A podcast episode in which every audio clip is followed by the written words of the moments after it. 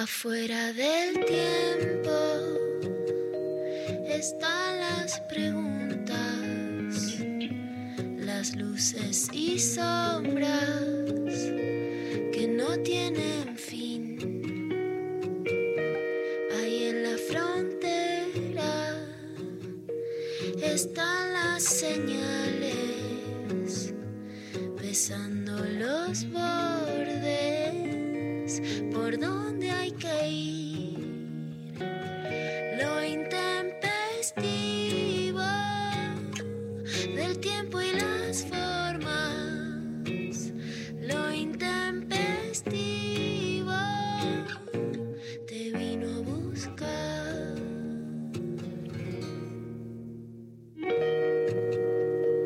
Luciana Pecker está muy, muy emocionada, muy emocionada.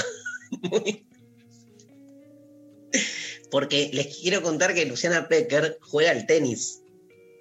Y muy bien, y muy bien parece que juega al tenis, pero conoce el mundo del tenis y sabe lo, la cabeza que hay que poner en el mundo del tenis. Porque básicamente, ¿no, Lula? Es un juego profundamente físico, pero sobre todo mental.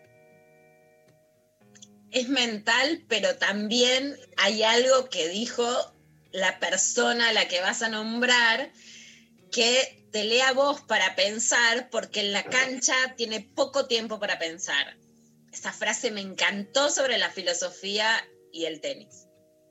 Bueno, estamos un poco conmocionados porque Nadia Podoroska, que es la, la nueva estrella del tenis argentino, que este, hoy en tapa de todos los diarios hegemónicos, junto al Peque Schwartzman, porque alcanzó por primera vez en siglos una tenista argentina, alcanza las semifinales de Roland Garros, que es el, este, el torneo, el Grand Slam más importante del mundo en polvo de ladrillo, que es uno de, de las superficies en las que se juega al tenis superficie de la cual eh, les argentines son más bien especialistas. Este, es como, salvo del Potro, que ha sido un tenista este, que juega bien en, en canchas duras, la mayoría son ganadores en, polvo de ladrillo. Y Nadia, que tiene 23 años, Rosarina, este, y, que entró a Roland Garros muy de atrás, porque la verdad que no había tenido o sea, empezó una carrera profesional importante, pero nada, era una más del montón, digamos, que estaba ahí dando pelea y de repente es como que en, este torneo con las mejores del mundo llegó a semifinal, que son las cuatro más importantes este, tenistas del mundo, digo, llegar a ese lugar este, y, y bueno, y yo descubro que me, cuando entro a Twitter para seguirla, porque a mí me encanta también el tenis y quería este, conocer un poco, viendo que había tuiteado un par de cosas para estar medio al día, veo asombrosamente que me sigue en Twitter. Entonces este, me emociono mucho y escribo un, tweet diciendo, no puedo creer, a mí me ponen esas cosas, sacan mi costado, o sea, mi cholulismo no pasa ni por filósofos, no, no es el mundo del espectáculo, es el deporte. No sé por qué. O sea, vos me ponés, no sé, al filósofo más importante del mundo y yo, todo bien, pero no se me caen los calzones. ¿Entendés? Me pones, no sé, al, al actor, a la actriz, al director de cine más grosso, al escritor, tampoco. Me pones a la brujita Verón, Nadia Podoroska. me muero, boludo. No sé, los creo como los, los, los, verdaderos guerreros, ¿entendés? Tipos que, o sea, está todo el mundo mirando por televisión el partido y nadie hace ¡tra! Te manda un drive y te la pone en el angulito, decís, ¿cómo podés? ¿No? Este es increíble y bueno, Nadia hoy a la mañana, hora de Francia, me contestó con un tweet que me caí de culo diciendo Darío, sos mi compañero de viaje, este, leo todos tus libros, escucho tus podcasts, nada, me conmoví, ¿no? Pero más Luciana Pecker, que no empezó a saltar porque la admiración que le tiene Luciana a Nadia y en general, ¿no? A los grandes gladiadores del tenis, ¿no, Lu? No, Dari, realmente me parece increíble lo que lográs hablamos este año con un jugador de fútbol que después lo sigo en Twitter, un capo Un muy, capo. Muy chiquito de Córdoba, muy pendejito. Y la verdad yo creo que hay algo emocionante justamente en el hecho de traspasar fronteras y en que quienes, en que antes justamente, no más allá de que podrías analizar mucho la frase mente sana en cuerpo sano como una, como una dualidad, digamos, siempre hay una distancia entre cuerpo y cabeza, ¿no? Entonces, por un lado me parece muy emocionante que, que una jugadora de tenis que se fue al país vive hace dos años en España para poder jugar, que es una sorpresa de un torneo, que la apoya Gaby Sabatini, que intentaron levantar el tenis femenino que en la Argentina después de Gaby, de Paola Suárez, estaba como completamente muerto en un momento que además se revaloriza toda la lucha feminista por los deportes, pero que está más que nada en el fútbol, que hay por supuesto quienes las pelean en el rugby, en el handball, en el básquet, pero que, que bueno, que el tenis quedó ahí como de otro lugar, que, que esta piba en los viajes te, te compara especialmente con Merlí, dice que no puede, bueno, no, eso, viste, no se pone a leer a Platón, como todas nosotras, como todas nosotras decimos, a ver, Darío, contanos Platón, porque, viste, tenemos tiempo de ir a Grecia, qué sé yo, viste. Pero Bueno, también, bueno. también como esta idea de que los deportistas en general, pero sobre todo los de lo- los que ya se profesionalizan, hay como, viste, una representación de que no van a agarrar un libro, ¿no? Como que, Exacto. y me parece nada, también un prejuicio rechoto, ¿no? Porque este, eh, al revés, si algo ha propiciado la divulgación, eh, es un poco esto que decís vos, este, no sé si no va a leer a Platón, o sea, no va a leer cuando pueda, cuando tenga tiempo, porque lo que le genera la divulgación es interés, ¿no? Este, está claro que este, no, no, no tenés el tiempo del mundo para dedicarte, yo me dedico de lleno a esta, esta tarea, pero es como que te, te despierta el interés, te, te- da vuelta algunas ideas, y, y- es muy probable que en algún momento este, lea un Nietzsche, lea este, un Platón, y no es que la haga mejor o, o peor, pero por lo menos es salirnos de ese lugar común tan estricto, tan este, escuadriñador, ¿no? Que dice, bueno, un deportista solo le importa pegarle a la pelotita, ¿viste? Y ella, bueno, vos conoces más, Lula, ¿no? Pero habla de que ella hasta este, lee budismo y trata de ponerlo en la práctica en su manera de jugar. O sea, se nota que es una, una chica con toda una cantidad de, de, Yo de leí una nota de, de Pablo Amalfitano, que es un periodista de tenis muy bueno en Página 12, que en realidad lo que contaba era que su nuevo entrenador le puso una técnica de budismo positivo que me parece re interesante ver de qué se trata, ¿no? Para, bueno, para, para ver cómo, cómo se aplica, que leyó La Sociedad del Cansancio. A ver, ahí voy, de Byung Dale. Hul Chan. No, me Dijo bien. No, no, Byun Hun Cha- No, Byun no Hun, dijo. ah, dijo Byul Jun. No, no dije No, al dije revés. Byung. Bueno, me voy a equivocar siempre, me voy inhibir. Ya, me- me- a ver, Decilo decilo todo junto. decilo de, de corrido. No lo pienses, decilo todo junto. Me están tomando de punta. Dale, Dale, dale, dale. Listo, preparado ya. Byung Hul. No importa si está bien o mal, Nadie siempre hay que. cuenta. Esto es budismo positivo. Ahora, ahora quiero aplicar eso. Ahora quiero, voy a ir directo a buscar. Necesito un entrenador de budismo positivo. ¿Habrá, Lula, ¿habrá budismo positivo para la cama?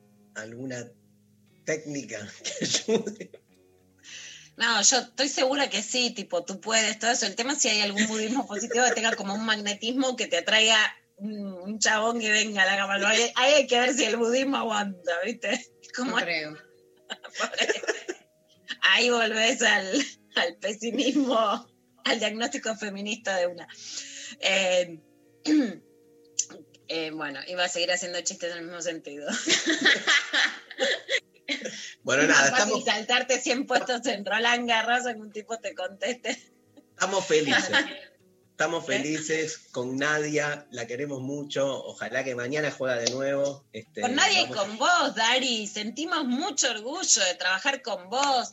Maris, que escucha sus podcasts, sus videos, sus libros, que llegás hasta tan lejos a una deportista, es un orgullo. ¿Vos ¿Qué, ¿Qué audio habías pedido de Nadia?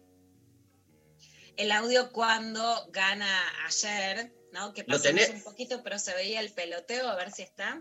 ¿Lo tenemos, Pablo? O. No, me parece que no. Bueno, A ver, después. te cuento, Dari, rápido. Acá estoy leyendo de una nota, bueno, en Infobae, qué significa este, este logro de Podoroska, nada. ¿no? Primero que eh, ella hace 16 años, Paola Suárez, había superado a María Sharapova, ¿se acuerdan de Sharapova? Porque Sí. además Sí, es ídola. bueno, es la madre de los hijos de Enrique Iglesias, etcétera. Desde ese momento, Siempre dijimos, No siempre, ese dato. siempre dijimos que María Stanriver este, era como una María Sharapova Innuche. Sí, y demasiadas fichas y después No. dos clases de tenis, y, Y se, di- se dedicó al bola. Espera que tenemos el audio, tenemos el audio. vení conmigo que te evangelizo. Sí, Argentina. Audio. Lo va a terminar pegando Batata. Nadia Podoroska está en semifinales de Roland Garros. Histórico triunfo está. Para el tenis argentino. Después de 16 años, una argentina regresa a semifinales de Roland Garros. Ahí estaba el audio. Acá no- nos dicen que, que no era Sharapova. Bueno, es lo mismo, Sharapova, Kurnikova. Escúchame. María Le pido, perdón, le pido perdón a Enrique Iglesias, ya, por supuesto, Nadia Yarapova, bueno, perdón, ¿no? Es verdad, es Ana Kurnikova, la esposa de Pablo. Pablo sabe todo, tiene razón. Pablo Enrique Iglesias está con Ana Kurnikova. Bueno, Yarapova es otra, pero la conocen desde hace 16 años. Una tenista argentina no llegaba a un récord similar. Paola, ¿se acuerdan que vino de la camada de Gaby Sabatini? Pero por eso hacía muchísimos años. Y la verdad Sí. que en ese sentido también todo el auge, yo me emociono, Dari, hablo constantemente con Mónica Santino, que es la gran pionera del fútbol feminista argentino. Yo, bueno, la conozco hace mucho, hice muchísimas notas en la canchita de la Villa 31. En- y de hecho, en el encuentro de Mar del Plata, ella lleva fútbol y básquet en, a Mar del Plata, y para el feminismo esos no eran temas feministas. Ahora están primeros en la agenda feminista, pero en ese momento no. Y entonces es muy emocionante lo mucho que se ha logrado. Recordemos que antes de ayer nos enteramos que Ángela Lerena va a comentar por primera vez un partido de la selección nacional. Yo les contaba que en 2014 le hice una entrevista a Ángela que la dejaron afuera del Mundial de Fútbol. O sea, hay un crecimiento vertiginoso. Y en ese sentido el tenis, bueno, se quedó un poco afuera de esta, de esta renovación. Hay una de las, de las que yo llamo la revolución de las chicas que empezó a hacer un tenis feminista, pero bueno, justamente es un deporte más individualista y que se había quedado afuera. Ahora Sí. esto también vuelve a, a colocar el, el tenis femenino dentro de, de un marco también este, importante que puede alentar a que más mujeres se animen en a jugar. Eso, por jugar, Bueno. por divertirse, por moverse, ¿no? Más allá de lo que logra ella en la competición. Podemos decir que se hizo justicia.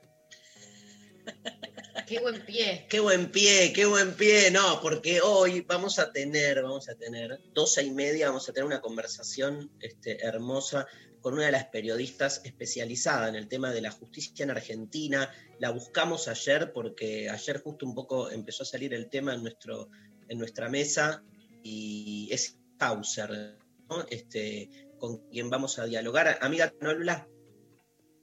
Completamente, Dari. Bueno, es periodista especializada en justicia hace muchísimos años. Tiene dos libros que además vamos a estar posibilitando que los, los oyentes y las oyentes puedan acceder a través de... sorteamos, sorteamos los dos libros de Irina Hauser. Ahí vamos con, con la consigna. ¿Cómo se llaman los libros de Irina? Los libros se llaman Rebelión en la Corte, los Supremos en la era de Macri, que es sobre la Corte Suprema en la era de Macri, y Los Supremos, Historia Secreta de la Corte, eh, que fue durante la era anterior. Ahora la Corte está a punto de juicio político, así que imagínate cómo estallan los sopranos. Ebook. En versión, sí, en versión digital eh, vamos a estar sorteando uno de cada uno para quienes participen respondiendo ¿Qué consigna, María? ¿Qué consigna? A ver. qué injusticias tú pasaste la vida. Sí, me encanta, una relatos de injusticia. Relatos de injusticia, ¿viste? Relatos salvajes. Relatos de Relatos injusticia. salvajes, relatos de O sea, me cagó este, me cagó este, este laburo, me echaron mal de acá, me sacaron un premio. me cagaron un vínculo. Me cagaron, viste que sí. Siempre te caga el otro. La injusticia siempre es porque hay un otro ex- ajeno que viene y te caga. Vos decís que cada vez que uno dice la injusticia y que uno ve la injusticia del otro lado, hay uno que dice fue justicia. Tipo, como que el jefe que te echó dice, no, fue justo, era un pelotudo, Obvio. trabajaba como el orto, y vos decís, no, no. Qué injusto, ay, mi jefe, y capaz que no. ¿Vos estás diciendo, María Stanriver, que la justicia no es objetiva? Sí, estoy eh, eh, descubriendo cosas novedosas, ¿viste? Eh, no le voy a preguntar a Luciana Pecker porque se nos va el programa este, entero con los relatos de injusticias que ella, además como periodista, que digamos, digamos todo, digamos, las que has escuchado, ¿no, Lula? Y muchas veces, le quiero decir al público, muchas veces Luciana este, me dice, este, nada, se me llena el, el teléfono de gente que me llama para contarme distintas injusticias, obviamente, primero y principal, de género, que es este, el trabajo en el cual está especializada nuestra, este, nuestra gran amiga Lula Pecker, digamos, este, y, y da una sensación de imposibilidad de reparación. A mí lo que me mata con la injusticia es como que una cosa es verla, visualizarla, pero hay una sensación, y perdón que tire para abajo en esto, ¿no? Pero es como que siempre son más las injusticias que las justicias, ¿viste? Como que cuando vos decís, bueno, algo se reparó, se hizo justicia, como que son pocos los momentos y, la carga es muy fuerte, ¿no? Y me imagino un periodista como que además tiene esa tarea de algún modo de estar todo el tiempo este, levantando esos testimonios. ¿Qué decís, Lula? No, las injusticias son brutales, sin duda, sí, Dari, las más graves y el, digamos, el mayor compromiso de mi carrera, pero las más graves y las que además hay una persecución específica, sin lugar a dudas, son los abusos sexuales y los abusos sexuales en la familia de parte de progenitores peor. Y te diría muy claramente hace muchos años, pero todavía hoy y hoy, de hecho es un día especial por varias cosas que lo siento muy vigente, es mucho más fácil denunciar a un presidente, a una presidenta, a un expresidente, a una expresidenta que a un abusador sexual en la Argentina. De eso ninguna duda. Tremendo. Para tomar eh, este budismo positivo que, que nos pone Nadia, si querés te digo una justicia reparadora para no quedarnos desalentados, la noticia que les contaba ayer de Gisela Herrero que fue despedida, Claro. que fue madre adolescente, que había vivido una situación de violencia y que, y que fue despedida de trenes argentinos cuan- por faltar, por llevar a sus hijos al hospital y por haber sido eh, amenazada y maltratada, que, que vuelva a trabajar a trenes argentinos, me quedo con esa justicia para, para no dejarnos sin aliento, ¿no? Y para mí, ahí sí, por ejemplo, en esta semana que puedo hablar el lunes con Gisela, lo sentí como un acto reparador, ¿no? Esas noticias que decís que vuelva Hermoso. a tener laburo es un acto de justicia. ¿Dónde nos llama la gente? La gente nos llama, nos mensajea, nos manda audios a través de nuestro número de WhatsApp 11 39 39 88 88 y nos escribe también a través de arroba intempestivo en Twitter, en Facebook, en Instagram. Participan por todos esos medios de comunicación por el sorteo del día de hoy, eh, por eh, los libros de Irina eh, en versión digital, respondiendo a la consigna. relatos- Rebelión en la corte y el otro que no me acuerdo. Y Los Sopranos. Y Los Sopranos. Rebelión en la corte y Los Sopranos. Esperamos los, Los mensajes. Supremos. Y los Supremos, los Supremos. Somos Pero la- la- la serie- vamos a ver la el serie. trío Los Pero- Panchos, somos. No, no pegó una yo, todas Nos mías. pegamos, nos todas pegamos. mías, Yarapova, Byujunchan, Los. Sopranos, todas mías. Todas malas Lula. No. Lula, ¿qué va a decir la gente? Lo que quiere la gente, quiere algo diferente pegue lo que quiere la gente. Es que meta la pelota.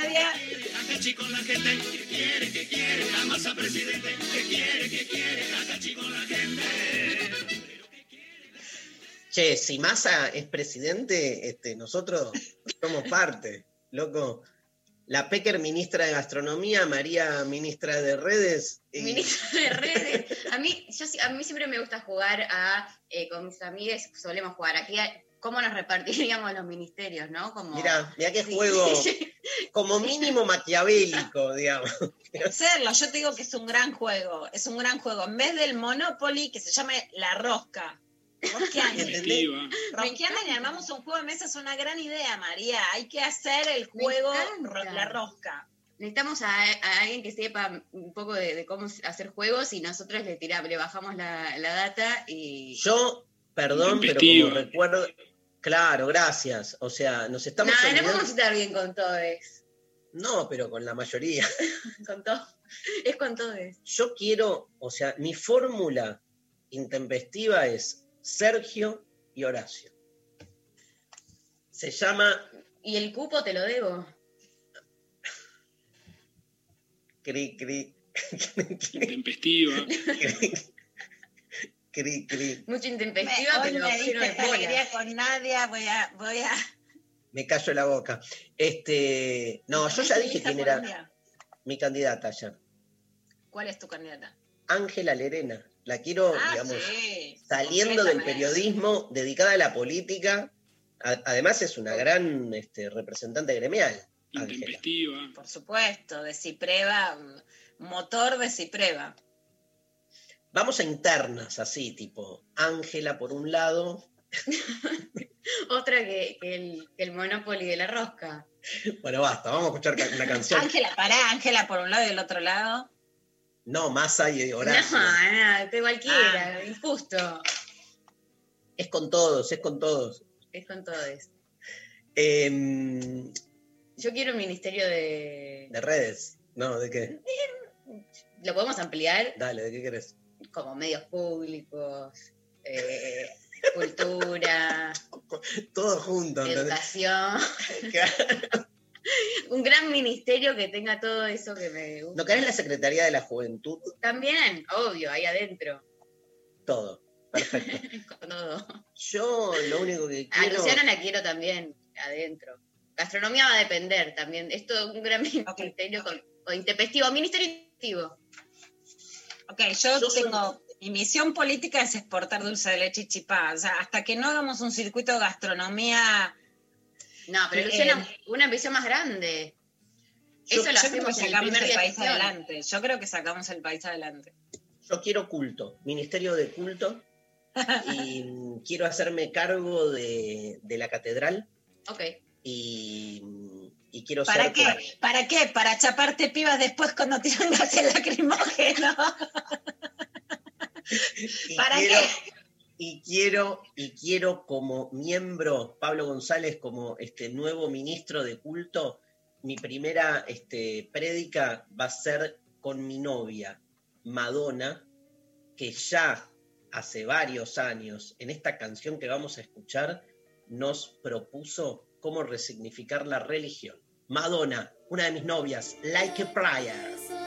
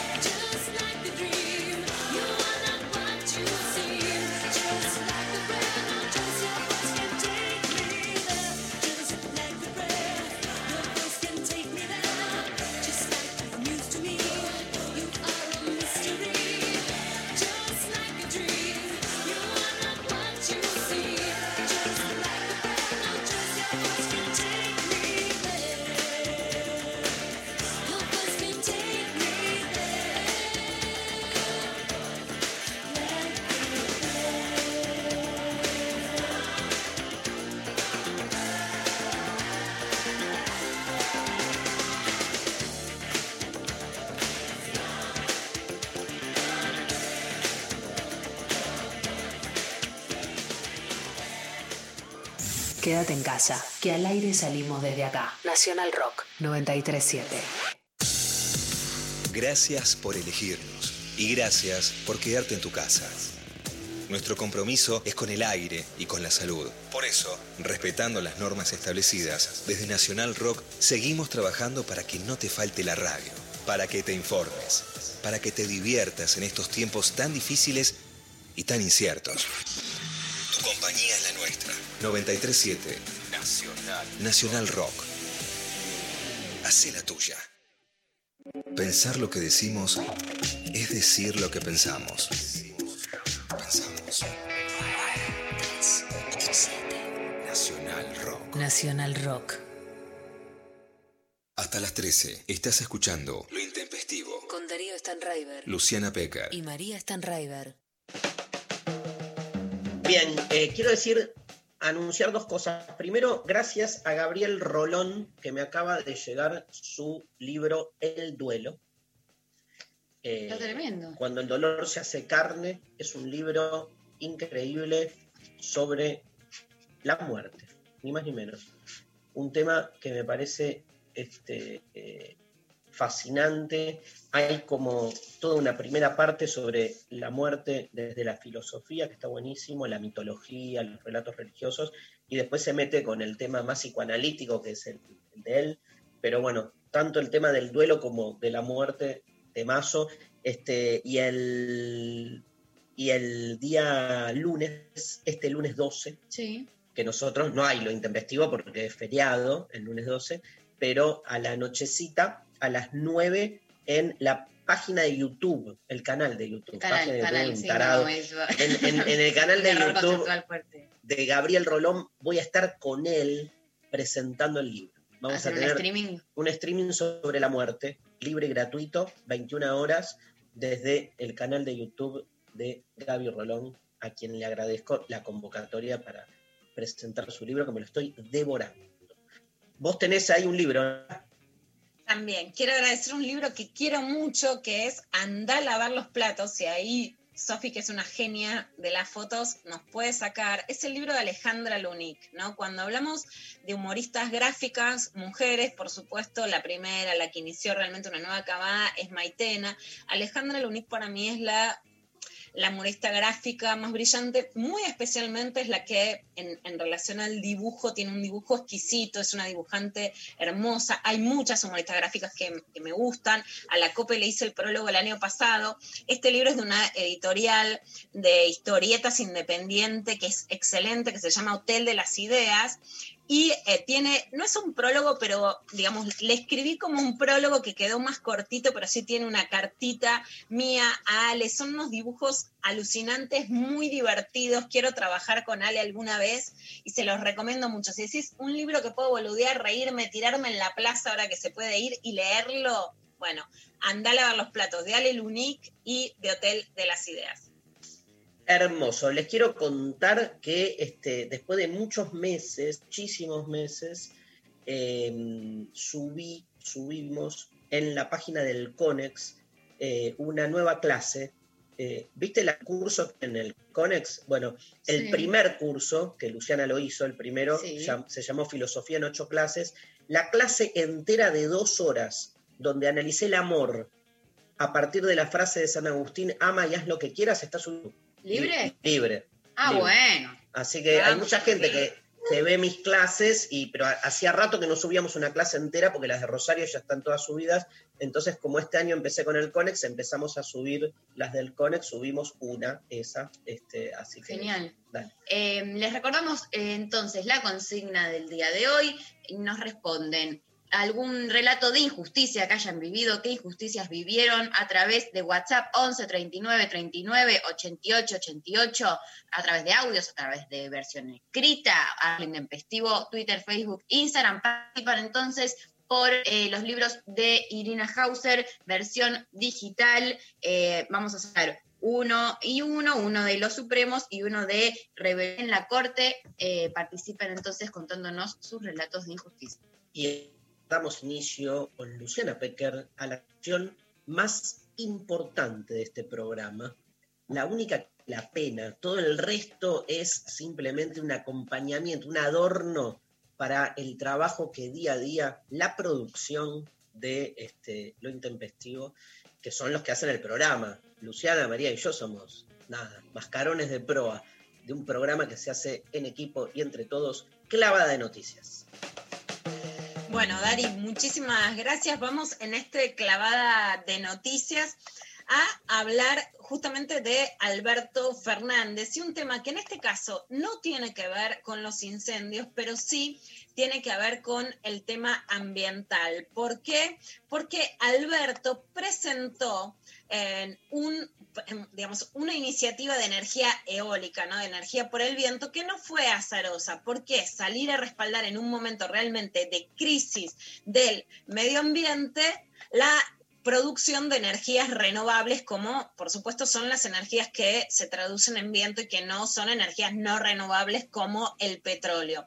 Esto fue en La Rioja de vuelta. Esta sí que es la etapa que no ves, ¿no? Lo que no se promueve y que en realidad es la gran salida económica a la crisis. Y dijo esto sobre las energías renovables. Con todas estas ideas llegamos a La Rioja, con el impulso de siempre y con la gana de siempre, con la convicción de que estamos haciendo un país distinto. Parte de ese país distinto es pensar en la energía renovable.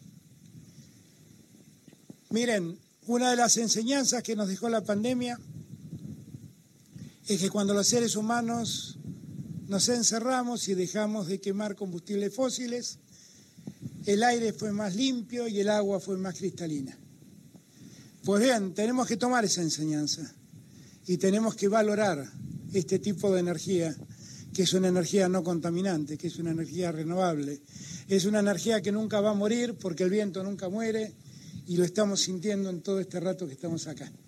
Permanentemente, este viento que hace tan singular a este valle nos puede permitir generar una energía limpia, que es lo que nosotros, los que gobernamos, debemos dejar para las futuras generaciones que nos sucedan que es poder construir un país y, por qué no, un planeta libre de contaminación.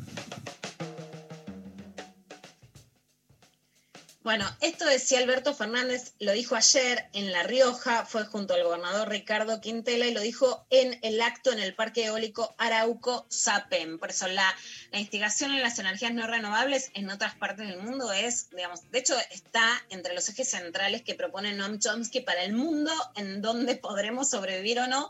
Por eso sí me parece importante y Alberto también se volvió a referir a la importancia de la igualdad entre varones y mujeres en este contexto. Lo escuchamos.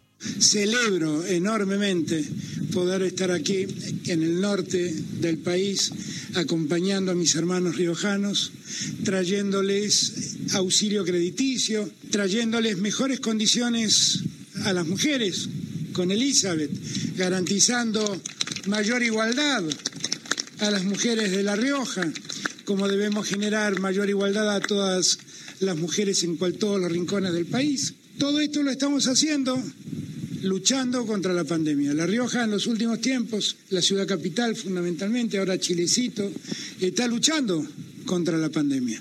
No hemos logrado superar ese tiempo. Y lo que hacemos nosotros es, desde el Gobierno Nacional, inaugurar esto que llamamos el Detectar Federal, que días atrás lo pusimos en marcha en, Rosario, una zona muy afectada hoy en día.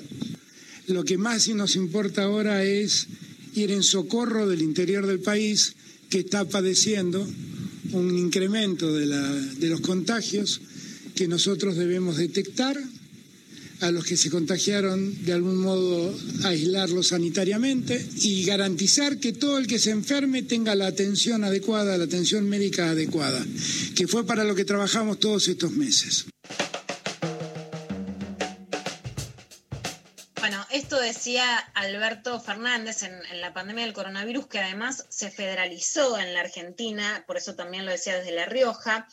En- ayer fueron confirmados 14.740 nuevos casos de COVID-19. En total suman 824.468 los contagios desde que empezó la pandemia y solo en las últimas 24 horas se notificaron 359 muertes en la Argentina. A pesar de que, por ejemplo, en la Ciudad de Buenos Aires se dice que a partir del 12 de octubre se podrían abrir los shopping, que la verdad es que son lugares cerrados que no parecen lo más adecuado. Hay otras partes del mundo que están retrocediendo en las medidas como París, que volvió a cerrar los bares. Bueno, sorprende un poco esta medida del gobierno de la Ciudad de Buenos Aires de la posibilidad de reabrir los shoppings, pero la verdad es que la cantidad de muertes sigue muy, pero muy alta en la Argentina y en ese contexto hablaba también de igualdad de derechos de las mujeres.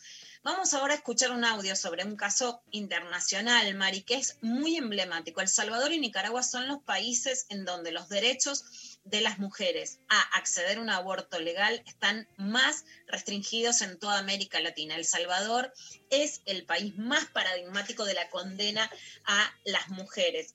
Eh, hay un caso que es muy emblemático, que es el de Cindy Erazo, que logró salir hace muy poquito en libertad, pero estaba presa eh, en El Salvador. Ahora tiene 29 años y fue condenada hace 6 años a 30 años de cárcel en el 2015.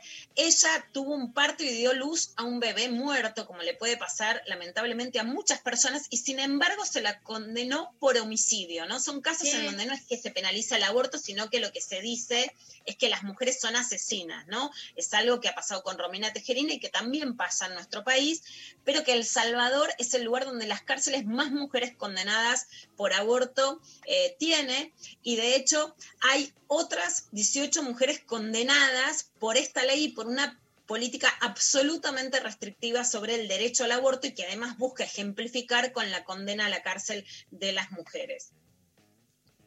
Vamos a escuchar en este caso un, un audio eh, que es de Carmen Martínez, gerente regional del Centro de Derechos Reproductivos, sobre la liberación de Cindy Erazo en El Salvador y qué significa esto. Em, la liberación de Cindy Erazo en El Salvador, si bien representa una victoria, por supuesto, y principalmente para las cientos de mujeres que han sido injustamente criminalizadas por haber tenido una emergencia obstétrica en El Salvador, y por supuesto también para las organizaciones que históricamente han luchado por su liberación, también se traduce en recordarnos los efectos devastadores e irreversibles que tiene una ley, como en El Salvador justamente, que criminaliza un servicio esencial de salud reproductiva, en este caso el servicio de aborto, en todas sus formas, incluso cuando la vida y la salud de la mujer se encuentra en riesgo. El Salvador es un claro ejemplo de un Estado que no cumple con sus obligaciones de garantizar sin discriminación los derechos de quienes solicitan un servicio de salud reproductiva que es esencial y también de un Estado que persigue a través de una criminalización selectiva a mujeres en situación de pobreza, que a, a, su vez es el mismo Estado el que las ha excluido de la institucionalidad o del sistema de salud en este caso, ¿no? En época del COVID-19 celebramos la liberación de Cindy y las organizaciones internacionales como el Centro de Derechos Reproductivos le solicitamos a El Salvador que tome todas las medidas que sean necesarias para liberar a las más de 18 mujeres que continúan en prisión tras sufrir una emergencia obstétrica en ese país, de ser detenidas arbitrariamente y condenadas por delitos que nunca cometieron. La pandemia exacerba la violación a sus derechos humanos y por eso hoy seguimos pidiendo la libertad de ellas. Es justo liberarlas. Estuve el año pasado en El Salvador, hay un trabajo que pueden leer de la periodista del país Pilar Álvarez, que entró a la cárcel a ver a mujeres. Me acuerdo mucho que una de las mujeres presas le dijo que tenía muchas ganas de comer fideos. Pilar le dejó un paquete simplemente de espaguetis, ¿no? En, en esa, en esa cárcel salvadoreña. Hay un gran trabajo que hizo y que vamos a conocer mucho más de Mariana Carvajal en El Salvador, en esa Centroamérica que tanto habla también de nosotras. Y hay un libro más que les quiero recomendar en este contexto noticioso y se llama Dicen que tuvo un bebé. Siete historias en las que el sistema judicial, hablando de justicia y de injusticias, encarcela a mujeres y a casi nadie le importa. El libro es de María Lina Carrera, de Natalia Saralegui Ferrantes, de Gloria Orrego Hoyos. Está editado por Siglo XXI y acaba de salir, así que se los recomiendo muchísimo, ya vamos a contar un poquito más de este libro. Y otro caso de injusticia que hubo ayer, y yo en este sentido no creo que la, que la justicia sea una justicia temporal a su época, y veo sí un claro retroceso, primero del Poder Judicial y una avanzada machista también en el Poder Judicial después de algunos avances. En este sentido, la sentencia por el travesticidio de Diana Zacayán fue ideado por la fiscal encargada de la unidad fiscal especializada en violencia contra las mujeres, Mariela Laboceta, que pueden seguir el hilo que hizo en Twitter sobre esto y también notas en Infobae en página 12, que tenía un fundamento de que el asesinato de Diana Zacayán fue un crimen de odio. La justicia sacó digamos, dejó la sentencia, pero sacó esa argumentación, lo cual les, que le saca el marco teórico a la idea de que sí se trató de un crimen de odio con más saña por lo que representaba Diana Zacayán, por su cuerpo, por su identidad y por supuesto por su lugar de referente. Lo que antes parecía un crimen íntimo, ¿no? Era una pareja, era un chongo, era alguien que se podía ver, no es algo excepcional, ¿no? La cantidad de puñaladas y de marcas en el cuerpo de Diana, así lo dicen, y esto significa un gran retroceso. Y en ese sentido, María Rashid nos va a contar qué significa justamente un crimen de odio y que están motivados por la discriminación por orientación sexual, expresión e identidad de género. María actualmente fue legisladora, eh, pero actualmente es integrante de la comisión directiva de la Federación Argentina de Lesbianas, Gays, Bisexuales y Trans y titular del Instituto contra la Discriminación de la Defensoría del Pueblo en la Ciudad de Buenos Aires y nos va a hablar del último informe del Observatorio Nacional de Crímenes de Odio LGBT. El Observatorio de Crímenes de Odio registra los casos de violencia física hacia la comunidad LGBT y hacemos ese recorte porque eh, la verdad es que sería muy difícil eh, registrar todos los casos de violencia, de todos los tipos de violencia hacia la comunidad LGBT en todo el país. Recibimos denuncias de las organizaciones, de la Federación Argentina LGBT y organizaciones que, están por fuera de la federación, a través de las redes sociales, a través del teléfono, el WhatsApp, eh, las redes de comunicación de la federación. También relevamos las situaciones de violencia que eh, aparecen en las redes sociales y en los medios de comunicación, siempre chequeándolos con las organizaciones locales. Este primer semestre se registraron 69 crímenes de odio, 11 hacia gays, 3 hacia lesbianas y 54 hacia mujeres trans. En el caso de las mujeres trans y las personas trans en general, en realidad, registramos los casos de violencia, pero incluimos también aquellas situaciones en las que fallecen personas trans producto de lo que consideramos la ausencia estructural del Estado. El Estado ha estado ausente en sus vidas durante décadas. Y esa extrema violencia institucional y también social que han padecido lleva a tener eh, a muy corta edad su salud muy deteriorada, a no tener educación formal, a no tener ninguna experiencia laboral, no contar con ninguna otra salida laboral que no sea la del trabajo sexual y esto genera distintos tipos de fallecimientos que son también resultado de esa violencia estructural. Gracias, Luciana Pecker, de noticias. Este... 11 888 nuestro número de WhatsApp para que nos cuenten eh, noticias. Eh, arroba intempestivo, está ya la consigna en Instagram, en Twitter, en Facebook. Vayan a responder cuáles eh, fueron injusticias por las que pasaron. Bien. Eh, Ahí me encanta Pablo González, ¿no? ¿Viste? Nada, me encanta compartir con él las mañanas, ver, observarlo. ¿Te gusta Pablo? Somos como el gran hermano, así, ¿viste? Como. Escúchame, estamos full con Masterchef. No paro, no, paro, no paro con más. Luciana, ¿viste algo de eso? no, tengo que sumarme, tengo que No, sumarme. Luciana, Estoy con pero Luciana, por favor, queda- es, como el programa que podría ver Vamos Luciana. Pecker, eh, comida y no los puede entender. Ahora, ahora vamos. Tito, Es verdad, estoy- es verdad. Tengo, tengo Uy. mi prima Fer Villanueva que me lo está recriminando también. Este, te- tengo Yo vi un programa y medio. Vi un programa ¿Qué y medio. ¿Qué tal? ¿Qué se está cocinando? No, me enojé mucho con Saoli, que es un cocinero que se parece al técnico argentino San Paoli, pero no. Le digo San Paoli porque se parece. ¿Pero Eh, quién? ¿Mariate? ¿Germán? Sí, Sí, sí, que, ese. Germán. nada, maltrata mucho a. Es como el, ma, el más maelo y maltrata a negres. No me van, es un asco la comida, sí, viste, no, no. Pero si le sirven Muy cosas que finoli, son ascos, muy finoli. su, Sí, su nada. rol en ese programa es ese. Bueno, yo le digo muy rico y después lo escupo, pero trato de quedar bien con. Que ayudarlos a, a- a aprender. Falsa ayuda, nadie aprende, los tiene ahí para el cachetazo y, y bueno, este. Me gustó mucho Vicky Cipolitakis ayer. ¿eh?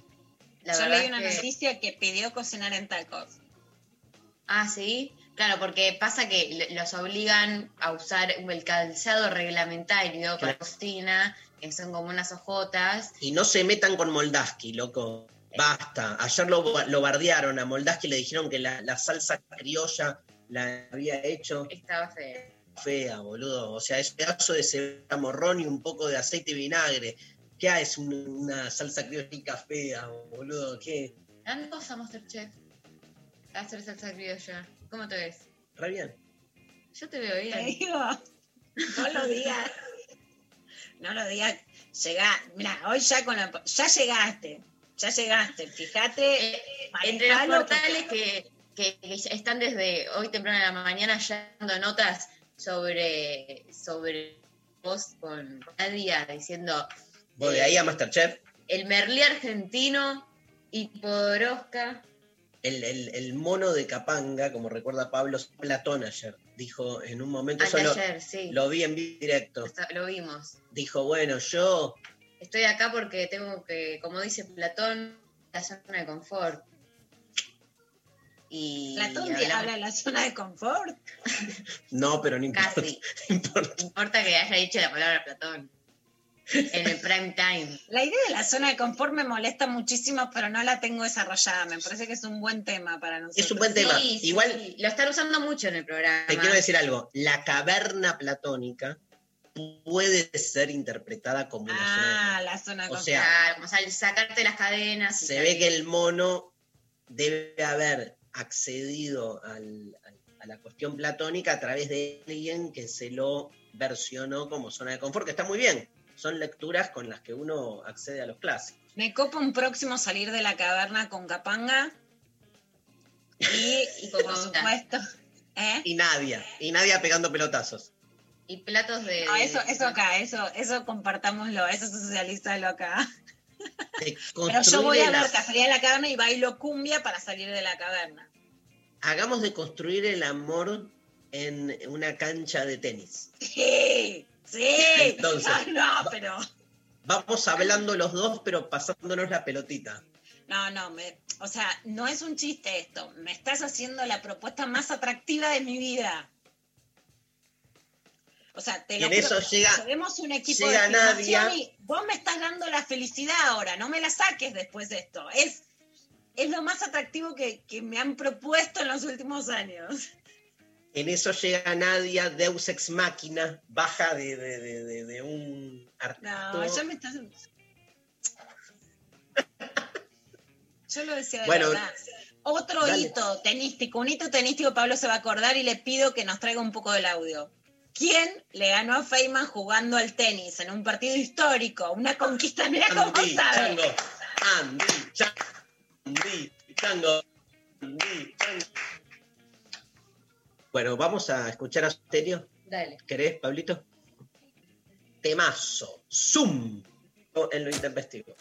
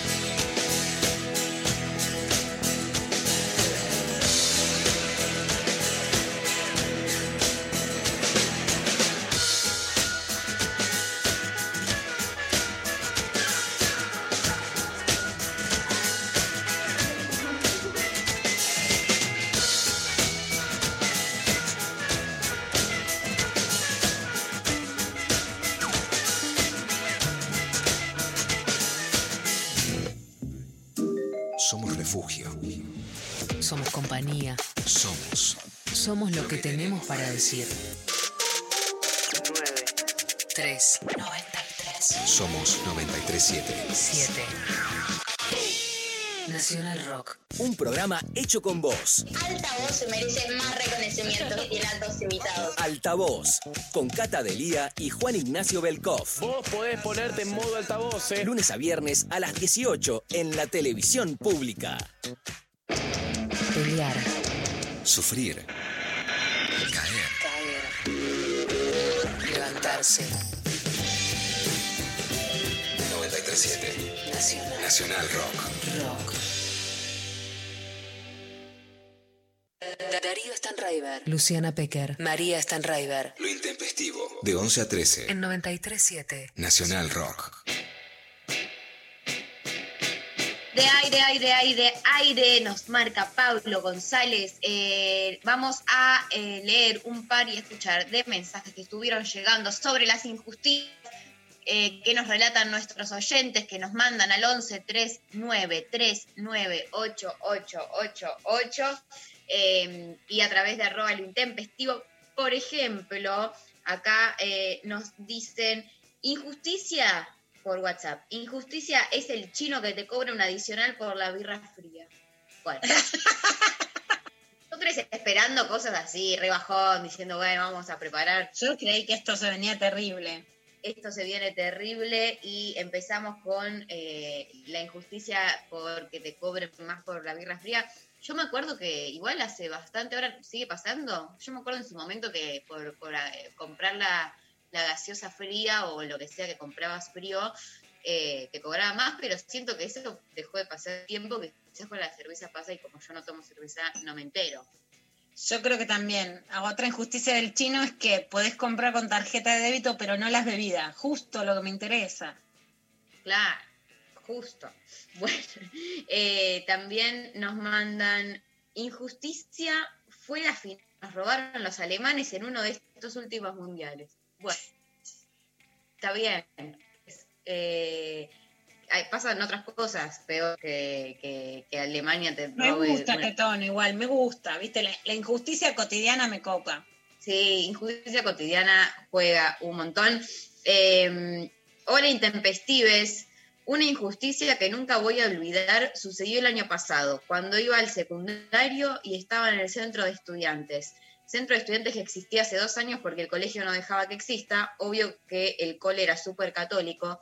Me acuerdo que la que le presentábamos los informes e ideas al director y le recopaban, pero después venía el cura y nos descartaba todo. Jamás hablábamos con él, pero él siempre rechazaba. La injusticia era la falta de diálogo con ese ser. Oh, esa es la injusticia del, la historia de la humanidad, es injusticia. Yo creo que ya hay que pasar la página con esa injusticia. Colegio laico sin subvenciones, ¿qué querés que te diga? ¿Hubo audios? Todavía no. ¿Escuchamos? Hola, ¿cómo están? Les hablo desde lo más de Zamora y siempre los escucho. Y bueno, con respecto a la injusticia, eh, me pongo a pensar en esto que injusto que es para las mujeres, para las madres, cuando tenemos hijos y, tienen padres y que son la mayoría, que, se llevan a sus hijos y que una vez cada tanto y cuando, y cuando los tienen te están preguntando a vos todo, como por ejemplo, pásame la clave del Zoom, pásame la clave eh, para que se puedan conectar y yo, docente, trabajando en casa, respondiendo, trabajando con mis estudiantes y tengo que estar a la vez eh, organizando la actividad de mis hijos que están con el padre en su casa que no es capaz de entrar y a los mails y fijarse y buscarlo por sí solo. Chau, besos. Y es este. Esa injusticia es la historia de nuestra vida, la comparto. No hablo más porque no hablo más, pero por supuesto que la entendemos. Nos reímos solamente para sobrellevarla mejor, porque es una injusticia que es neurálgica en la vida de las mujeres y que no es solamente el reparto de las tareas de cuidado, sino además la carga mental. Hay un libro de una ilustradora francesa que habla de la carga mental, que es, o sea, no solamente tenés que vos cuidar a tus hijos, sino ser la CEO de las tareas de tus hijos y entonces tenés que ayudar con tareas administrativas. A la carga mental y de cuidados que existe siempre, ahora se sumó la tarea por Zoom, ¿no? Es realmente una de las peores injusticias y por eso este momento es de mayor injusticia para las mujeres que antes de la pandemia.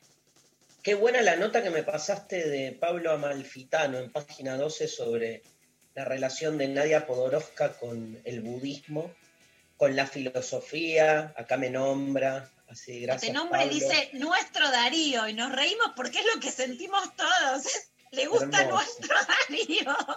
Hermoso. Pero además realmente hermoso. es muy buena la, la combinación entre el entrenador mental y cómo la entrenó para dos- salirse del contexto y poder ganar. Es muy interesante.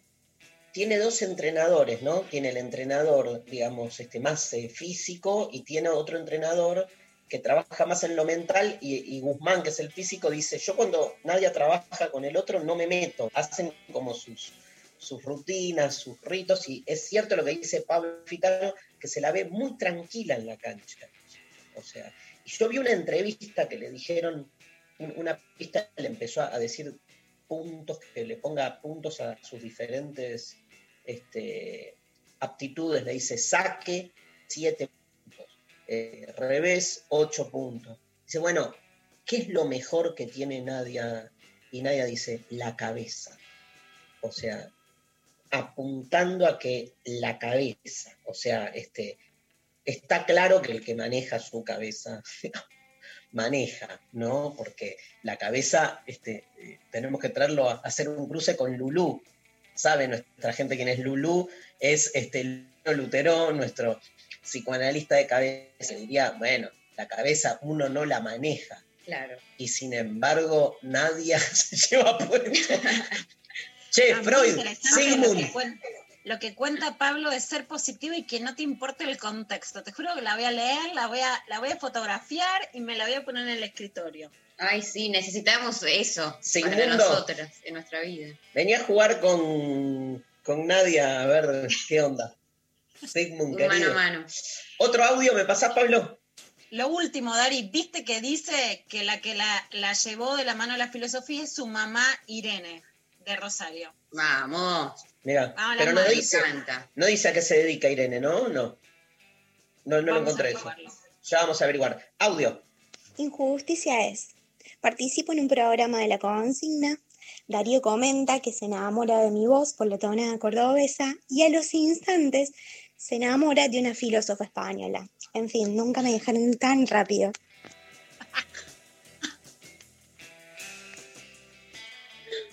Yo quiero eh, usar un comodín. ¿Se puede? Porque la verdad que También, lo amerita, es lo amerita. Le quiero decir algo a la El poliamor, viste, hay que condensarlo para que por lo menos tu momento te dure, tus 10 segundos de fama, tus 10 segundos de que se enamoraron de vos. Me volví, te quiero decir algo. Me volví a enamorar de tu voz primero y de la filósofa española, el- digo, no sé si te suma, pero me desenamoré al toque. O sea, fue como más. claro, Rarísimo esto que está. no es que me ¿Cuál quedé, es? no es que me No, quedé no. enamorado de la filósofa española, porque cambia un poco, no es tal la injusticia, no es tanta la injusticia. ¿Cómo se llama? Mavi. Mavi, Mavi es María Victoria.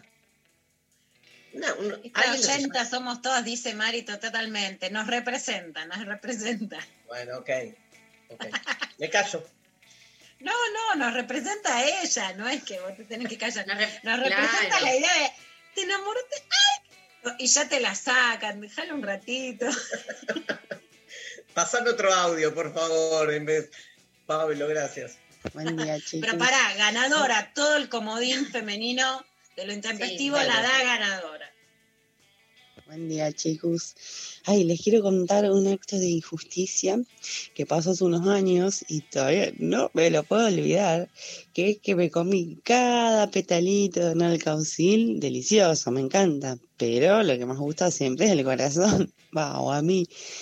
Eh, bueno, llegué a esa parte, me descuidé un segundo y la chica con la que vivía en ese momento, que somos amigas, pero es una guacha, la Mari, me comió el, el corazón del caucil. No, no, no. La indignación, ahora te lo cuento así, pero en ese momento no, te lo- no, no les puedo explicar. Bueno, chicos, eh, espero que les resulte tan injusto como a mí. Y bueno, les mando un, un abrazo fuerte y gracias por todo lo que hacen. Beso. Hola, hola, hola. Soy el doctor eh, Darío Kreitzman, especialista en problemas vinculares. Quiero entender cuál es el significado conceptual, metafórico, alegórico del alcaucil. O sea, hay dos posibilidades, le digo a la oyenta. O te indignaste porque nada más se comió el corazón del alcaucil y punto. O todo tiene que tener un significado. O sea, la hojita tiene que significar algo, el corazón tiene que significar algo. ¿No, Lula? Porque es como que uno no queda ahí como. Pero imagínate, perdón, ¿eh? Eh, doctor, No puedo, ¿A no usted puedo, le gusta soy- mucho la caucil o no? Sí, pero no. Imagínese. Pasaron años, dijo. No pueden pasar años y tener tan a flor de piel el, el- el- claro, el evento del alcaucil, o sea, el corazón, dijo la palabra corazón, no Está jodamos. todo ahí. Está todo ahí. Yo creo que hay que salir de la caverna y hay que salir del corazón del alcaucil. Bien ahí. Yo creo que hay que deshojar. Nosotros somos como alcauciles. Nos deshojamos todo el tiempo y el corazón es una representación ilusoria. Detrás de las hojitas no hay nada. Tremendo. María. Eh, En realidad te quiero decir algo. Posta. ¿eh? Ahora que te sigue Podoroska te respeto, ¿viste? No quiero decir nada que embarre este concepto, que a ver si lo escucha en un viaje y se queda la interrumpí, Luciano, ¿viste? Voy a No, cerrar la boca. Te quiero decir algo, Lula, que una vez leí, porque yo usé siempre la metáfora del alcaucil para hablar de la identidad. Eh, es el alcaucil contra la palta. La palta que tiene el corazón, o sea, el carozo donde se juega la identidad del fruto, y el alcaucil que en el fondo no tiene nada, digamos, son como dos imágenes, el alcaucil mucho más contingente porque son sus hojas. Entonces yo me peleaba con eso y decía, bueno, pero en el, en el fondo está el corazón del alcaucil. Y lo que me explicaron es que el corazón es parte del tallo, que el fruto, que es el alcaucil, eh, o sea, el, el corazón en realidad, digamos, no, no corresponde al fruto, el fruto son las hojas superpuestas. El corazón en realidad es parte de otra parte, obvio, de todo hace el alcaucil, pero que sirve el ejemplo, que es entender que un alcaucil no es más que hojitas superpuestas. Yo tan palta, vos tan alcaucil. Sí, de una, tenés razón. Y una gran, gran, un gran brunch Brunch. es alcaucil y palta, obvio.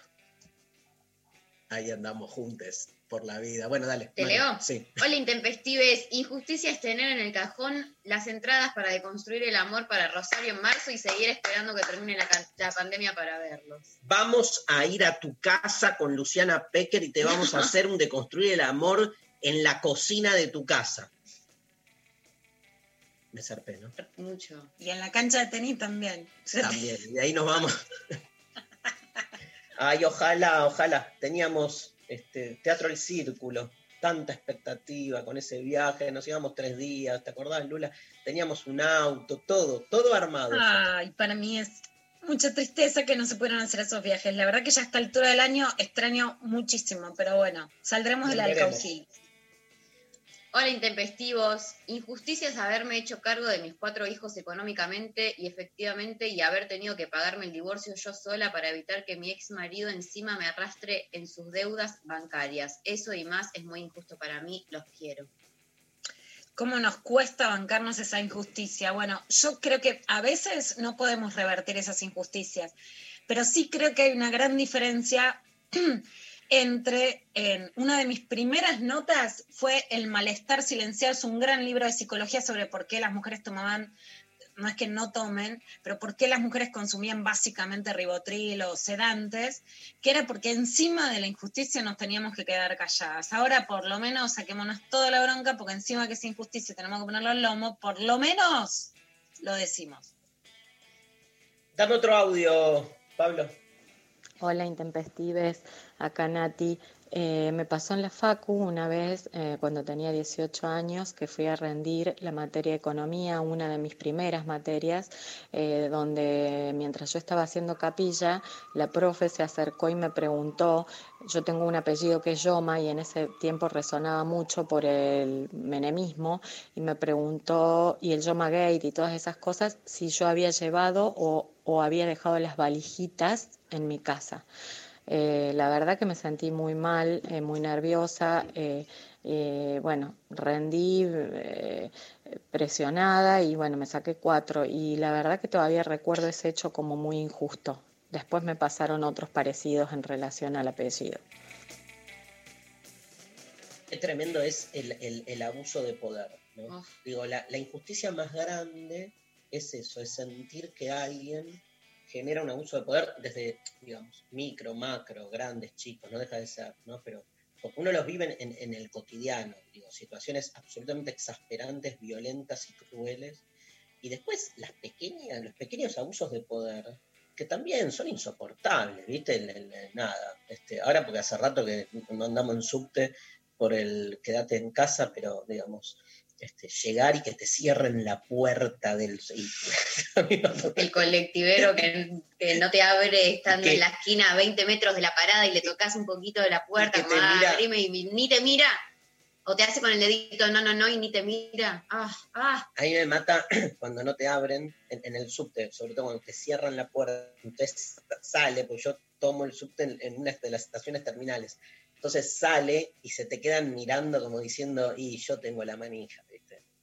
Porque no es que te miran, por lo menos tirate una mirada tipo, perdón, Y pero imagínate si le van a pedir perdón a toda la gente que no llega a subirse al subte, pasando un subte cada cuatro minutos. sí, que ya vengo. ¿Terminó el programa, González? No. No. Ah, escúchame, no, vamos, vamos a, vamos a una canción, vamos a una canción. Vamos a una canción. Adriana Calcañoto, ¿puede ser? González. Adriana Calcañoto. Escuadros.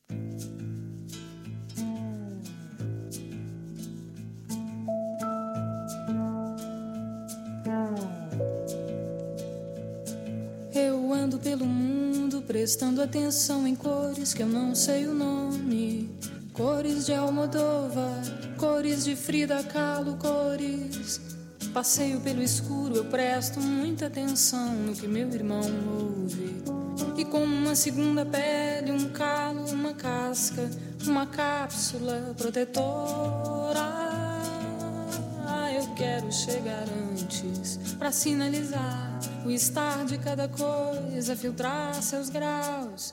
Eu ando pelo mundo divertindo gente, chorando ao telefone e vendo doer a fome nos meninos que têm fome. Pela janela do quarto, pela janela do carro, pela tela, pela janela, quem é ela, quem é ela, eu vejo tudo enquadrado. Remoto controle, eu ando pelo mundo e os automóveis correm para quê? As crianças correm para onde? Transito entre dois lados. De um lado, eu gosto de opostos. Exponho meu modo, me mostro. Eu canto para quem? Pela janela do quarto, pela janela do carro, pela tela, pela janela. Quem é ela, quem é ela? Eu vejo tudo enquadrado. Remoto controle. Eu ando pelo mundo. E meus amigos, cadê minha alegria, meu cansaço, meu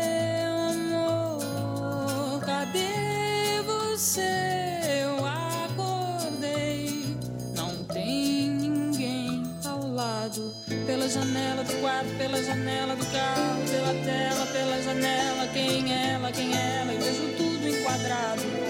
Remoto controle, eu ando pelo mundo. E meus amigos, cadê minha alegria, meu cansaço, meu amor? Cadê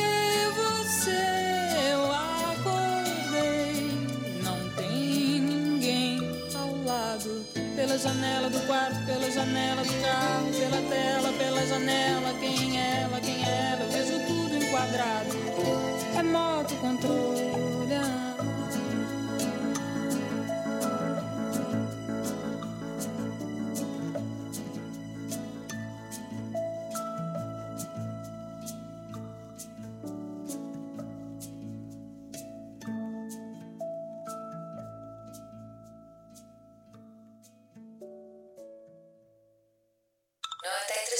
Seguinos en Instagram, Nacional Rock 937. El silencio te aturde. La soledad te abraza. Pero siempre hay una tierra soleada con música.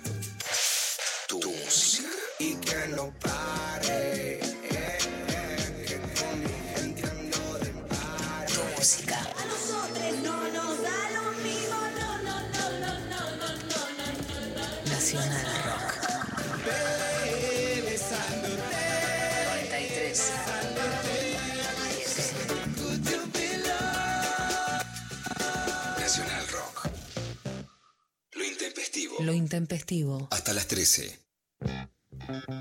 A ver, ¿viste que hablábamos de Masterchef? Sí. Bueno, quiero escuchar este audio de San Paoli. No es San No Paoli, es San Paoli. pero ¿cómo Pero se le decimos San Paoli. Germán, Germán Maristegui. Germán, Germán Maristegui. Mari- Maritegui. Maritegui. Martie- ah, no. Mar- Martiegui. Martiegui. Somos tres El boludos. restaurante se llama Tegui, es un restaurante super cool. Martitegui. Martitegui. Germán Martitegui se, Martitegui. se cruzó, los cruzó, porque los maltrata a todos, con el Turco García. Y fue el momento que yo estaba viendo el programa, estábamos ahí cenando con María, y me levanté diciendo, vamos, Turco, como que me... me, me- nada. Te, te emocionaste. María, quiero que lo grabes en ese momento para que podamos vivir cómo lo viven ustedes. A ver, ve, escuchamos Porque, el, el- dale. el momento. Para mí es como Turco en la neblina. Está bien, está bueno. Yo estoy seguro que vos no te comes ese plato. Con todo respeto, eh, yo vengo de Fiorito y de Lugano.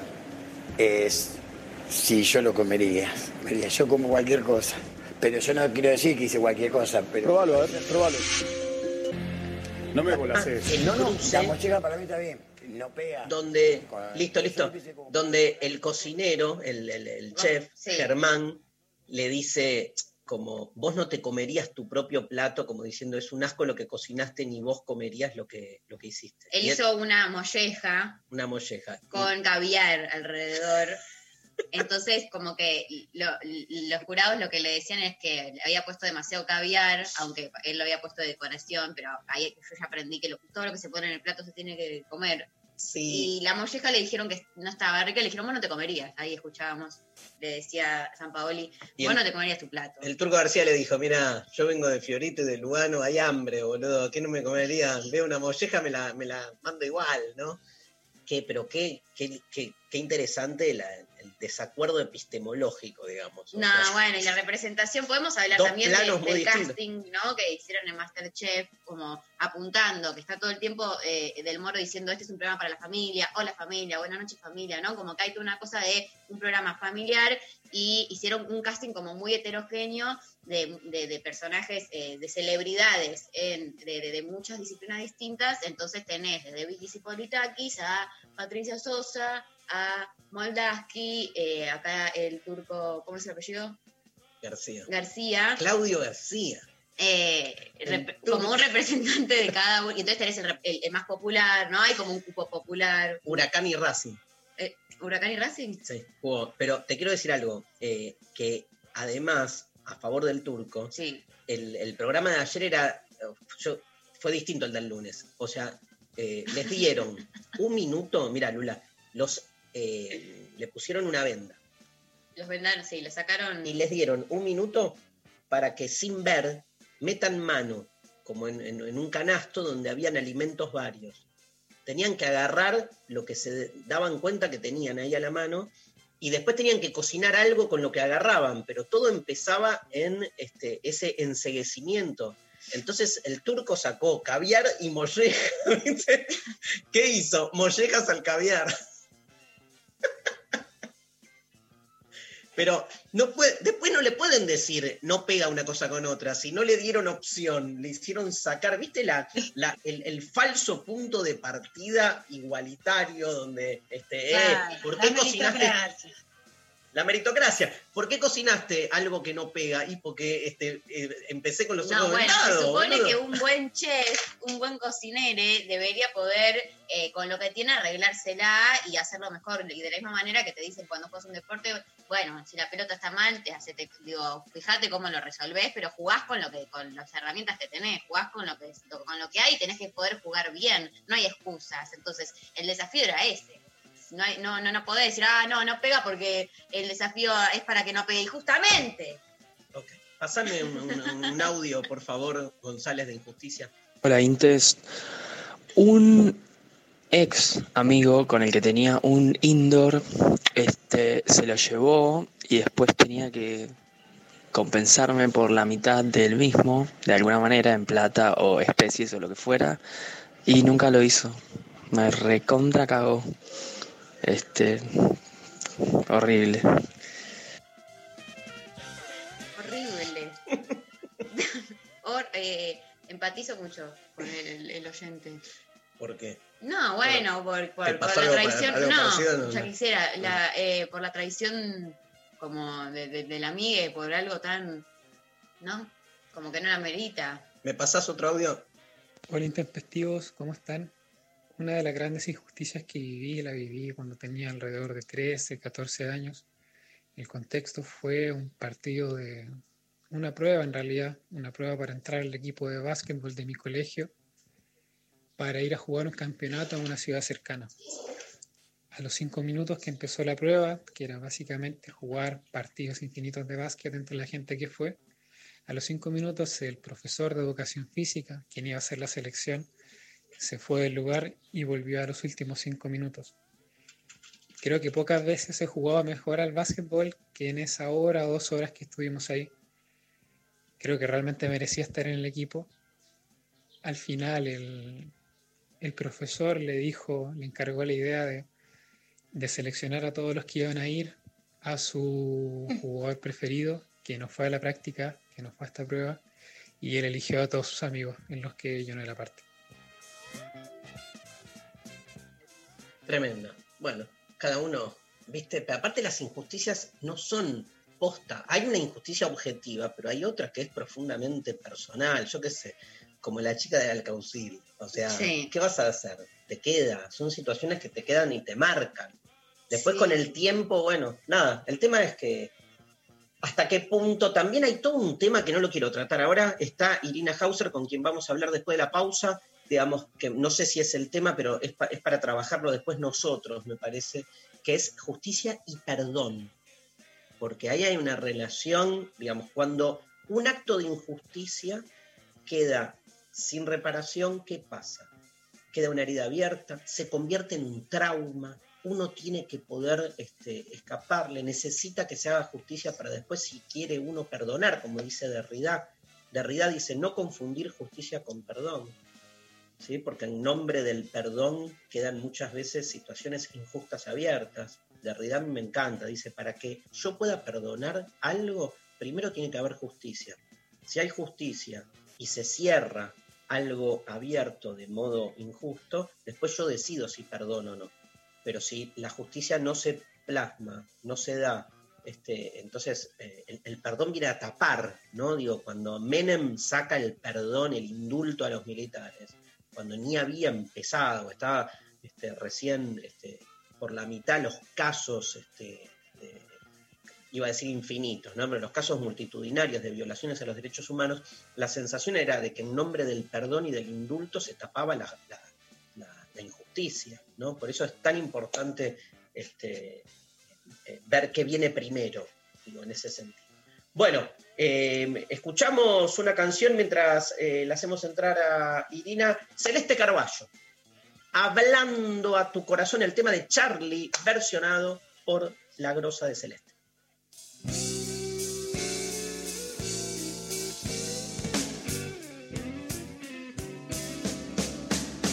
No puedes ser tanta gente a tu alrededor. Oh, dame tu amor a mí. Estoy hablando a tu corazón. Cuando estás sola en la calle tanta gente a tu alrededor, necesitas alguien que te acompañe. Estoy hablando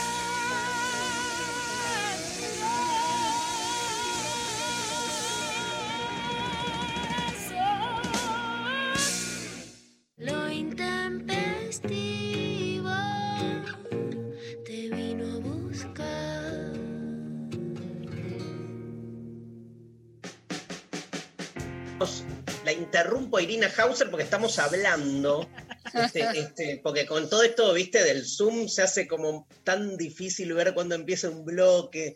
Además, este, nada, es eh, fascinante conversar y me estaba contando Irina que en Spotify está la chacarera del expediente, que este, me dicen acá de, de la radio que lo tenemos, el tema, así que vamos a cerrar la, la entrevista con, con tu canción, porque bueno, Irina, eh, con quien vamos a hablar ahora, periodista especializada en temas judiciales, canta de una manera impresionante. Y entonces, este, justo hablábamos de, de eso, ¿no? De la vocación y la profesión, qué tema, ¿no? Este, cómo, cómo no necesariamente a veces convergen, a veces necesita uno también este, ir por otro lado. Así que bueno, eso. Bienvenida, Irina. Gracias, un placer, un placer. Por favor, un sabemos placer que, ir. que estabas, estabas haciendo, estás haciendo radio a la mañana, ¿no? Sí, a la mañana estoy en Radio con vos, eh, con Reinaldo 7K, ya hace unos años. Me da risa porque vos decías especialista en temas judiciales. Sí, ponele. La vida me fue sí. llevando por ahí. Lo que pasa, Dari, es que empezamos juntas, no solamente trabajando en revistas femeninas, sino que algo que tengo que contarles es que yo traba- Yo escribía para una revista sobre plantas, que escribía Irina, y yo terminé escribiendo sobre enciclopedias de plantas y flores juntas. Así que. Pero así. porro, No. Es así. porro. No, no, vos sabés que era, todavía en esa época no, no podíamos hablar tan abiertamente. Teníamos ficus, eh, qué sé yo, magnolias. Tipo Escúchame. y. Estudiaste comunicación en la UBA, ¿no? Sí, estudié ciencias de la comunicación en la UBA. Me llevó muchos años esa carrera. eh, Irina, porque ¿te me puse a preguntar? Sí, Sí. porque yo estoy estudiando comunicación y viste que eh, es como que hay todo un prejuicio, ¿no? Siempre es como vas a tardar un millón de años, no te va a servir para nada, o un montón de cosas que se siguen diciendo y que a una la ponen un poco mal y, y- y ve- te, te veo a vos y digo, bueno, hay, hay esperanza, ¿no? Mira, yo te voy a decir mi experiencia. Creo que cada uno con ciencias de la comunicación, creo que, que ciencias de la comunicación es una especie de carrera comodín que, que a, qué sé yo, que a, cada persona le, le satisface algún costado de su ser eh, o no. Eh, es una carrera donde muchos llegamos porque no sabíamos bien a dónde ir, eh, que teníamos alguna vocación vinculada con la comunicación o percibíamos que iba por ahí, pero no la teníamos clara. Yo sabía que me gustaba escribir, sabía que me gustaba expresarme por ese camino, pero por ejemplo, no, no era que me veía de periodista necesariamente. Eh, a mí lo que me pasó con la carrera es que me puse a trabajar de muy chica, muy de, de casualidad, por contactos que va consiguiendo uno y como contaba Lu, eh, empecé por revistas de lo más insólitas. La primera revista donde escribí fue la de Casa Tía, para que se den una idea, la revista Tías y Tíos. Y bueno, hacerme el lugar para cursar la facultad era complejo. Pero además comunicación, yo no sé si sigue teniendo esta, esta característica, pero cuando yo la cursaba, tenía finales orales en todas las materias. Y era tremendo, para mí era tremendo, porque aunque ustedes no lo crean, yo soy una persona muy tímida y quizá lo sigo siendo y no lo sé, y me costaba mucho enfrentar la instancia del final Sí. oral.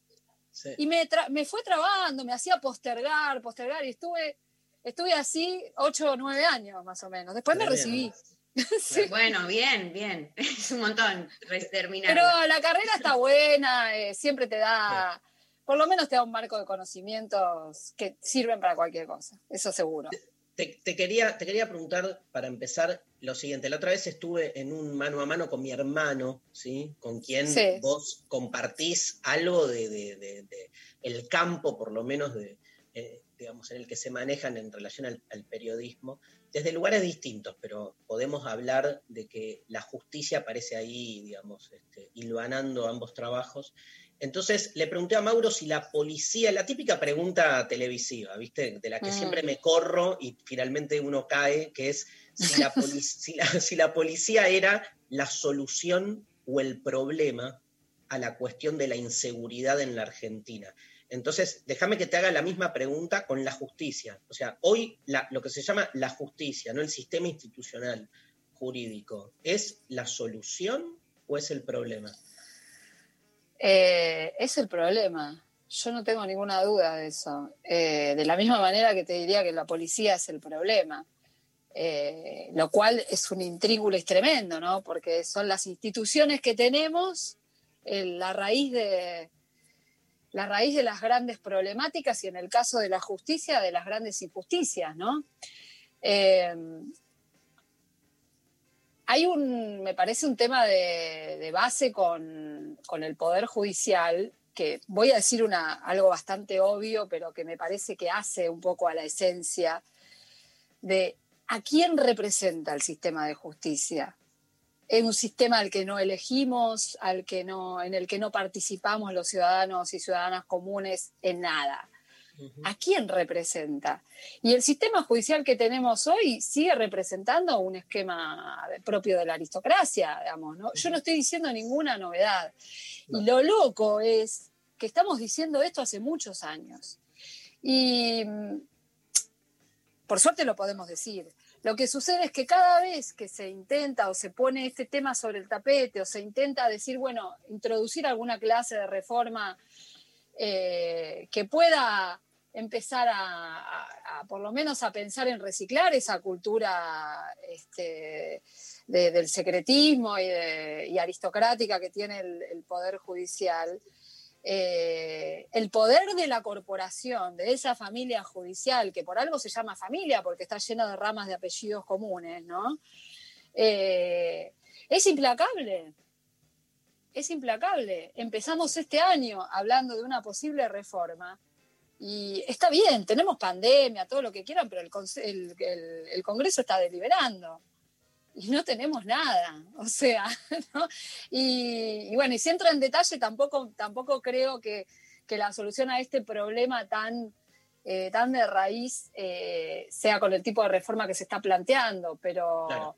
Hay, un, digamos, hay un sistema cultural que impregna al Poder Judicial que hace muy, muy, muy difícil pensarlo como algo cercano y proveedor de justicia, digamos, ¿no? Paradójicamente.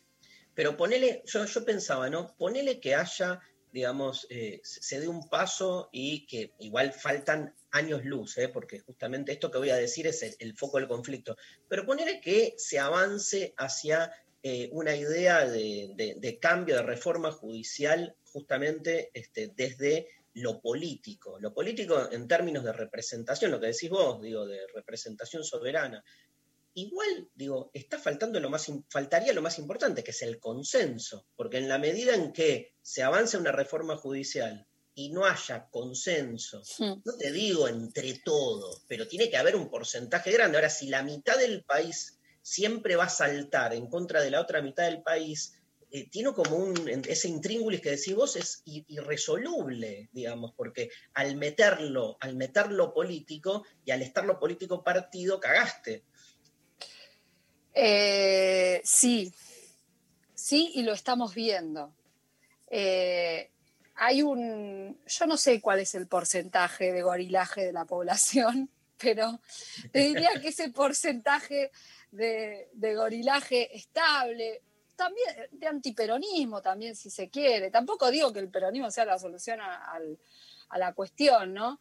Pero sí hay como una matriz de, pensamiento eh, que está alineada con ese conservadurismo del, del Poder Judicial que también encierra cierto odio de clase, ¿no? Eh, bueno, esa, ese porcentaje estable existe desde tiempos inmemoriales y bueno, y es difícil de conmocionar, digamos.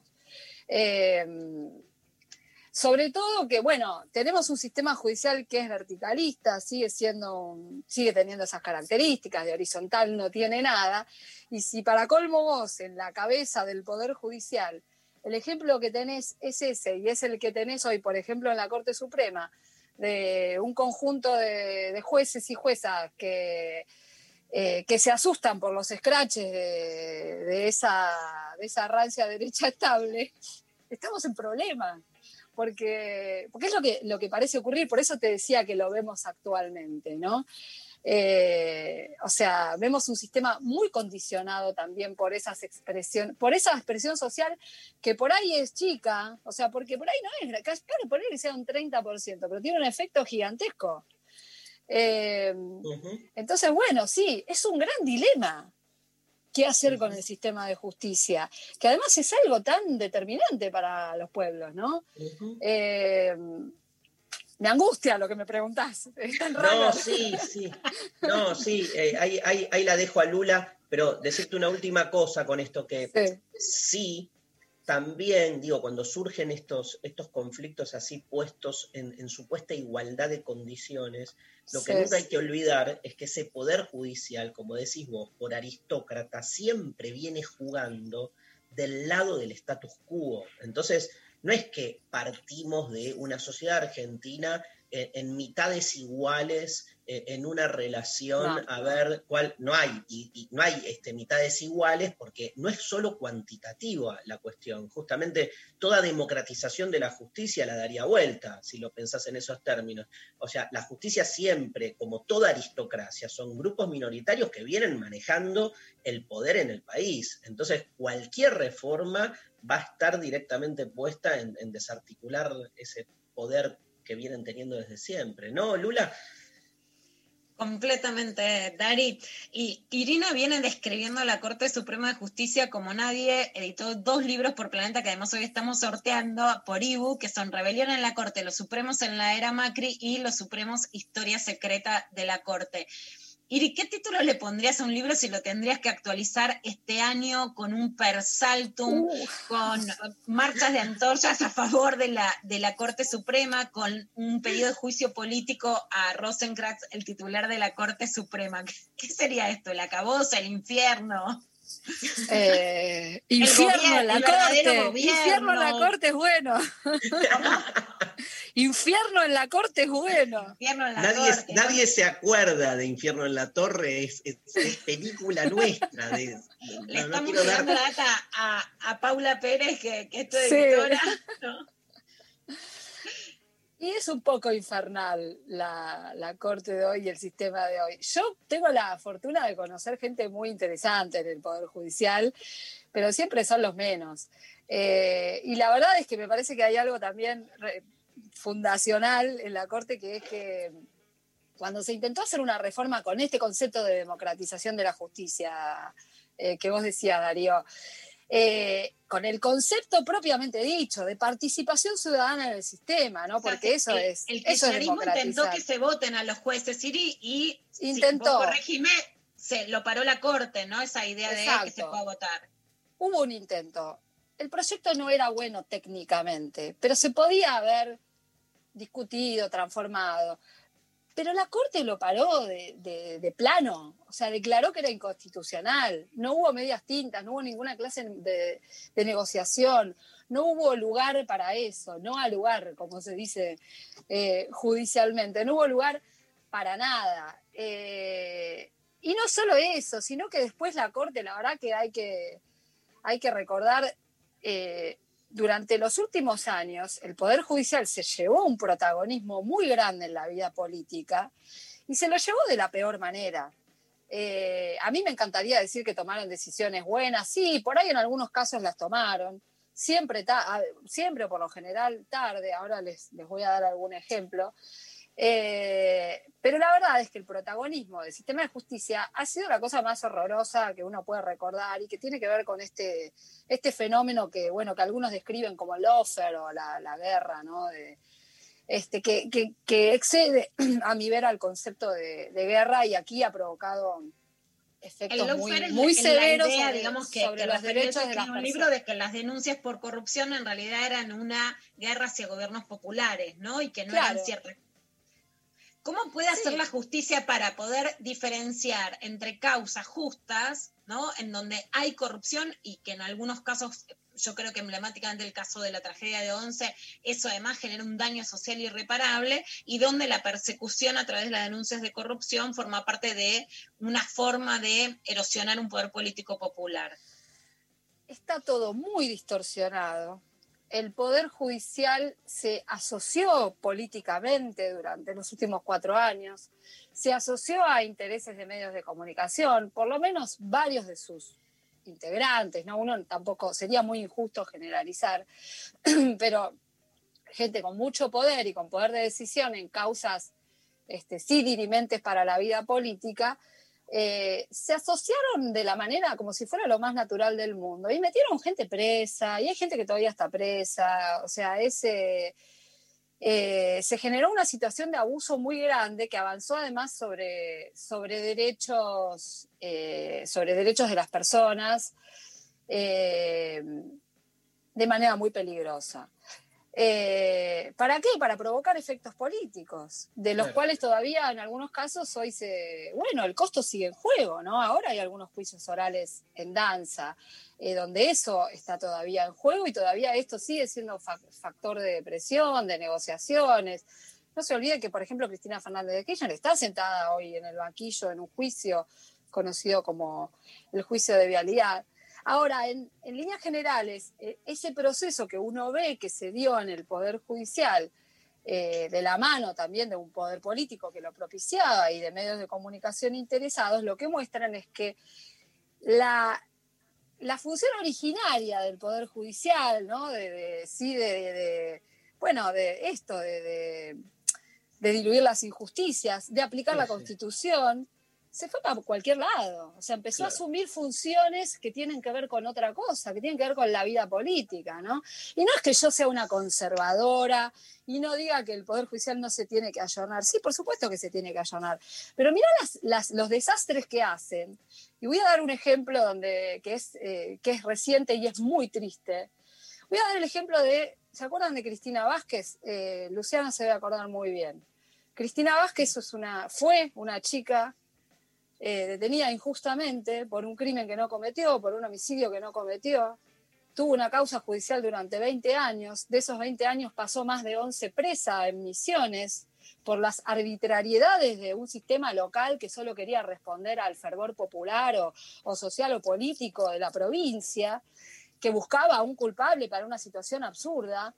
Eh, y ella, que era una, una piba que no había terminado los estudios y que se la acusaba de tener una vida promiscua, termina presa por esta situación. Ella misma lo decía, yo estoy presa por esto, no tengo nada que ver. Y no había una prueba en ese expediente, uh, no había una prueba material, estoy hablando. ADN, rastros, testigos, algo, alguien que dijera que esa mujer había estado en ese lugar.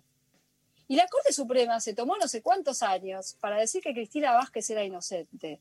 Había pasado el expediente por la Corte con anterioridad y en diciembre del año pasado eh, terminaron absolviéndola. Estoy hablando de un caso del 2001, chicos, de una historia del año 2001. ¿Y qué pasó con Cristina? Cristina se quitó la vida porque una vez que salió en libertad estaba desamparada. Porque incluso la Corte puede remendar eh, 800 años después todos los desastres que hizo con anterioridad.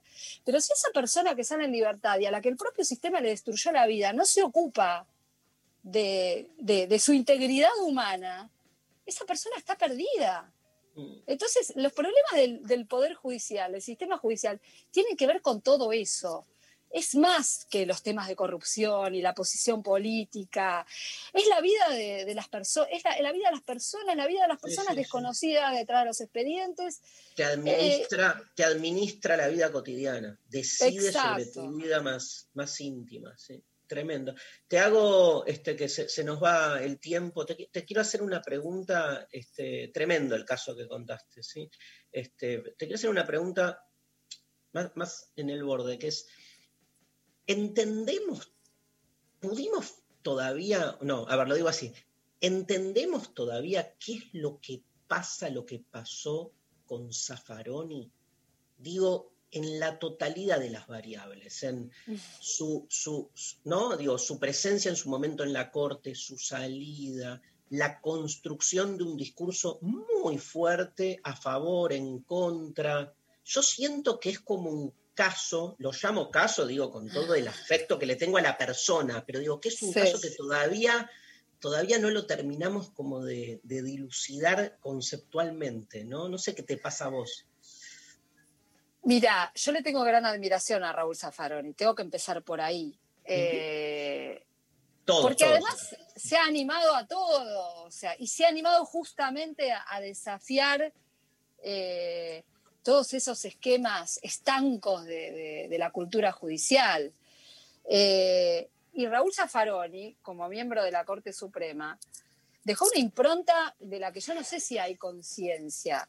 Y logró dejar esa impronta en, en una gran cantidad de casos que implicaron lo que se llama apertura de derechos, eh, ampliación de derechos. La Corte que de alguna manera propicia a Néstor Kirchner cuando, cuando, bueno, cuando cuestiona la Corte de la mayoría automática menemista, hace una de sus pocas cadenas nacionales diciendo, pidiendo que se vayan estos tipos o que se los investigue, ¿no? Los de, los los de la Corte de los 90, eh, abre la puerta a una Corte nueva. Y la primera persona en la que piensa es en Zaffaroni. ¿Por qué? Porque era un antisistema. A mí me pareció una genialidad y una osadía que alguien se anime y piense en un candidato para la Corte en esos términos. Ahora, es un antisistema, pero es un gran jurista. Y la verdad es que dejó su sello en muchísimos, en muchísimos fallos Raúl Zaffaroni, ¿no? Te, te hablo desde, desde las cuestiones de lesa humanidad, ¿no? Haber logrado eh, la, la inconstitucionalidad de las leyes de punto final de evidencia de vida, pero también te hablo de la posibilidad de hacer audiencias públicas que tenían que ver con la situación de desborde en las cárceles bonaerenses, también te hablo de los derechos de las mujeres, de los derechos de los trabajadores y trabajadoras. Zaffaroni dejó su impronta en todo eso y yo creo, eh, obviamente todo eh, contra, contra el establishment, digamos. Entonces, uno, ¿qué puede esperar de, de ese 30% de gorilaje o incluso más, ¿no? De la ciudadanía este, que pueda, como pueda plantarse frente a un, un juez eh, como pocos que, bueno, que ha ostentado estas características. Aún así te voy a decir una cosa. La Corte Suprema, o sea, y sus compañeros a Raúl Zaffaroni lo respaldaron en momentos muy desagradables para él. Y lo hicieron públicamente. En algún momento que recibió denuncias por unos departamentos que tenía, la Corte entera salió a respaldarlo. Bueno, y te voy a hacer una comparación de antes de ayer. Ahora está en el ojo de la tormenta Carlos Rosenkrantz, que es el presidente de la Corte, porque tuvo un pedido de juicio político por demorar causas de lesa humanidad y por otras razones. Nadie de sus colegas, a pesar del clima que se vive, nadie salió a bancarlo. Y salió solito con una carta a intentar lavarse un poquito la, la cara, ¿no? Nadie salió a bancarlo. Raúl Zaffaroni logró que lo banquen. No sé si lo buscó, pero el hecho que se produjo es ese, de un enorme respeto, ¿no? Y de un enorme respaldo.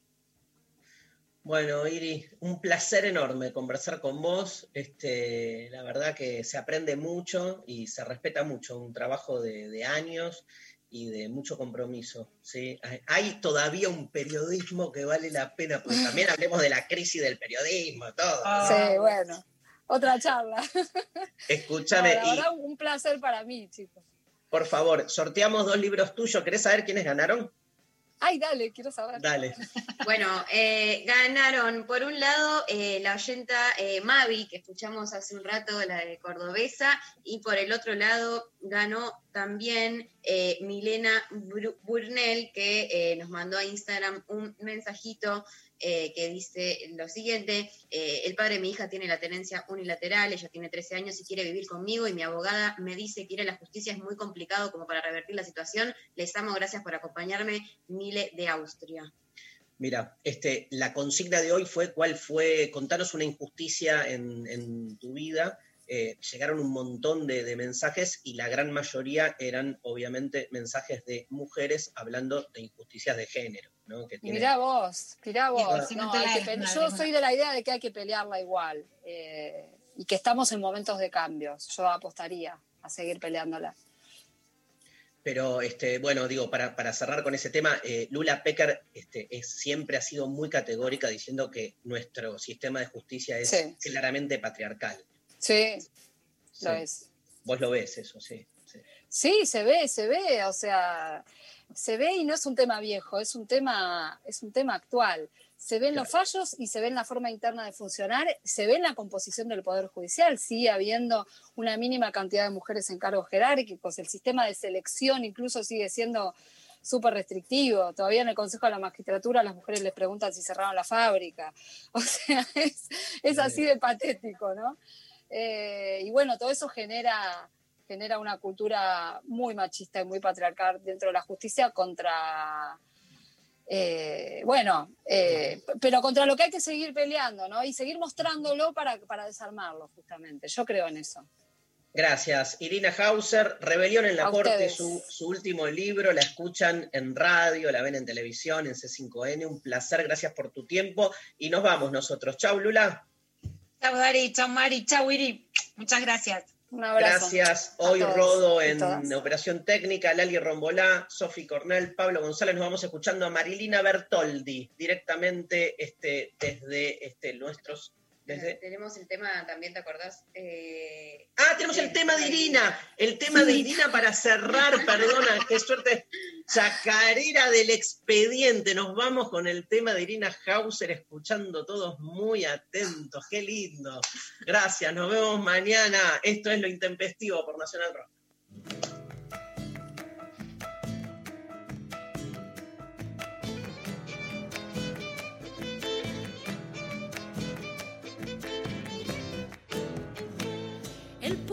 Que nunca tiene ni un peso para andar contento, ni bien se halla una gallina que llame el hombre.